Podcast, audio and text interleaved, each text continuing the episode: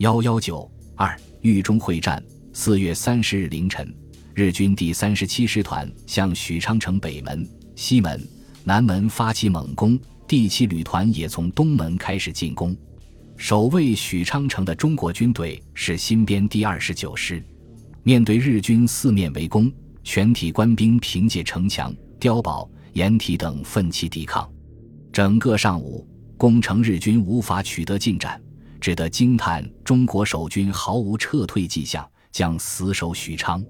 下午，日军加强攻击，并调十二架轰炸机飞临许昌进行轰炸。炮兵则向西门外和城墙西南角集中猛轰，守城工事大部被毁。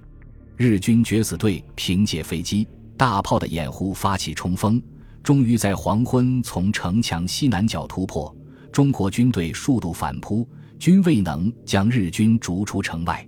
稍后，日军坦克部队向南门猛攻，终将城门冲破，突入城内，并对四周狂轰达一小时之久。入夜，西南两门守军被迫退入城内，与敌展开白刃战、肉搏战。子夜，北门也被日军突破。在日军三路夹击下，五月一日拂晓，新二十九师师长吕公良率部向东北方向突围，但在许昌城外遭日军第二十七师团伏击，吕公良及副师长黄永怀等均阵亡殉国，许昌遂被日军占领。四月三十日，日军对许昌发起攻击的当日，蒋介石电令第一战区汤兵团对窜犯许昌附近之敌，应予以严重打击；对密县之敌暂行监视，佯动牵制，将作战重点从几天前部署的密线转向许昌附近。但日军第六十二师团先发制人，于三十日向进至许昌以西颍桥镇与机动侧击的中国第二十师发起进攻。中国军队遭到重创，伤亡达三分之二，因此汤恩伯只得建议于禹县附近集中有力部队与敌打击。五月一日，蒋介石复电同意汤恩伯意见，并令汤兵团除监视密县之敌外，应集中全力使用于禹县附近与敌决战。五月二日，汤恩伯调整部署，南兵团第十二军集结于夹县、宝丰地区，第七十八军推进湘县。第八十九军集结漯河、郾城一带，北兵团第十三军主力集结白沙、告城间地区，第八十五军集结登封，第二十九军固守禹县，摆开与敌决战的态势。按原定作战计划，日军第十二军在攻下许昌后，将南下郾城，然后向西迂回包抄第一战区主力部队。但日军华北方面军在作战开始后。认为汤恩伯部队，尤其是其主力第十三军正北上集结，是对其进行围歼的良机。而且中国军队集结对日军南下将是威胁，因此要求第十二军攻下许昌后，主力迅速向西迂回。而刚抵达第一线的坦克第三师团则提出，如从许昌南下，汝河南岸无适当道路，从坦克师团行动考虑，以在许昌附近实行迂回为宜。第十二军遂于五月一日下达第七十五号作战令，改兖城迂回为许昌迂回，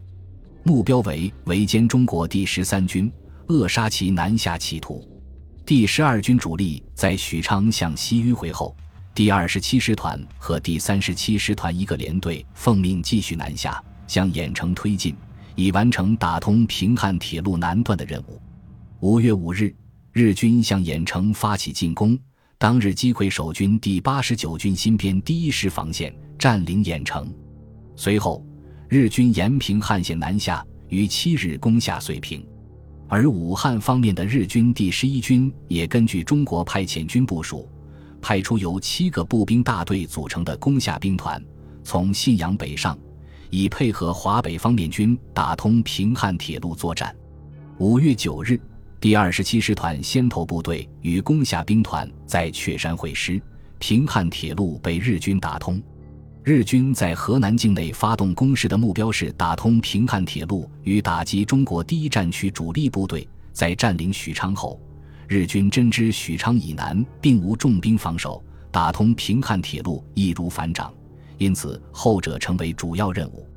五月二日。日军第十二军转入迂回作战，其具体部署为：由坦克第三师团和骑兵第四旅团担任突击力量，向临汝及其以西地区突进；第六十二师团在左翼向禹县方向推进，与在密县附近的第一零师团配合，围歼中国军队主力第十三军；第三十七师团在右翼向西推进，确保长不接至临汝沿线要冲，并歼灭南撤之中国军队。五月三日，日军第十二军分三路发起猛烈攻势。第六十二师团以万余兵力对禹县实行前行攻击，中国守军第二十九军一城抵抗，全城陷入炮火之中。至黄昏，守军支撑不住，弃城向西北转移，禹县及其附近地区为日军占领。第三十七师团一部与独立第七旅团猛攻襄城，于深夜突入城内。占领该城，坦克第三师团主力从中路突进，对夹县展开进攻。守军官兵虽与敌激战，但无法抵挡日军坦克的锋芒。午后，夹县陷于敌手。五月四日，日军第六十二师团向西北方向尾追中国第二十九军，日军第三十七师团沿夹线临汝大道推进，而坦克第三师团则乘豫中平原之力，一路突进。直抵临汝城下展开强攻，很快从东门突入城内，临汝随即告失。日军以坦克兵团快速突进，迂回作战第三天就占领临汝，冲垮了南兵团的防线，完全打乱了中国军队的原有部署，使高城、白沙间的北兵团第十三军侧后方处于日军的威胁之下。而在密县的日军第一零师团在迂回作战开始后。分多路向第十三军阵地进犯，并切断其与在登封的第九军之间的联系。面临被日军围歼的危险，第十三军只得转移，于五月五日向南突破日军第六十二师团防线，并在临汝以东穿越日军坦克第三师团与第三十七师团间空隙，脱离日军包围圈。日军坦克第三师团在占领临汝后，不及补充燃料。就向西北继续突进，而沿途中国守军已悉数南移，因此从临汝向西至伊河间，日军坦克如入无人之境。至五日，其先头部队向龙门高地发起进攻，其中一部竟已渡过伊河。洛阳顿时面临日军进攻的威胁。洛阳自古以来为中原战略重地，有鄂陇海铁路线要津。第一战区除汤恩伯部以外的第四、第十四、第三十九集团军的四个军、六个师军集结于以洛阳为中心的地区。日军发动河南作战后，其后续渡河部队第九独立旅团曾在四月下旬沿陇海路西返，但在泗水以西金沟一线被中国军队阻截。五月七日，为击退龙门之敌，第一战区作出部署，以刘戡兵团抵御龙门之敌。并相机转移攻势，以第十五军及第九十四师守备洛阳，以第四集团军及第九军坚守洛阳以东泗水至登封一线，并令汤恩伯部第十三军、第八十五军由临汝方面尾击进犯龙门之敌，以期在龙门附近对日军进行夹击。五月八日，重庆大本营也分别电令刘戡兵团向龙门前进。汤恩伯部与刘兵团配合，以夹击日军，但推进至临汝附近的日军第三十七师团全力追寻第十三军、第八十五军。刚转移至临汝以南山区的汤恩伯部没能组织与敌正面交锋，被迫向松县方向西移，致使刘戡兵团无法与之联络。五月九日夜，山西境内的日军第一军派遣其独立第三旅团及第五十九旅团。在园区境内强渡黄河，中国守军不及阻截，河防被敌突破。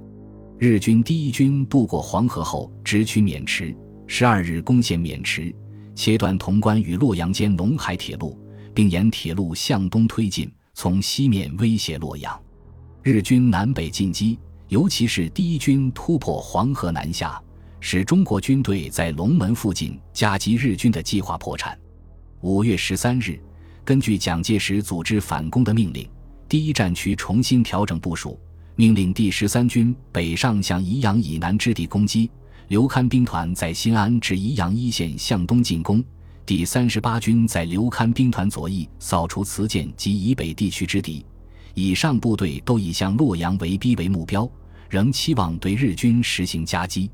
但实际上，面对多路推进的日军，中国军队此时根本无法组织反攻，因此该计划形同具稳。五月十四日，日军分几路向中国军队发起进攻。从伊川西进的第六十二师团猛攻宜阳，当日下午宜阳不守；从宜阳西进的第三十七师团则进占松县。随后，第六十二师团和第三十七师团沿洛河与伊河向西猛追败退的汤恩伯军队，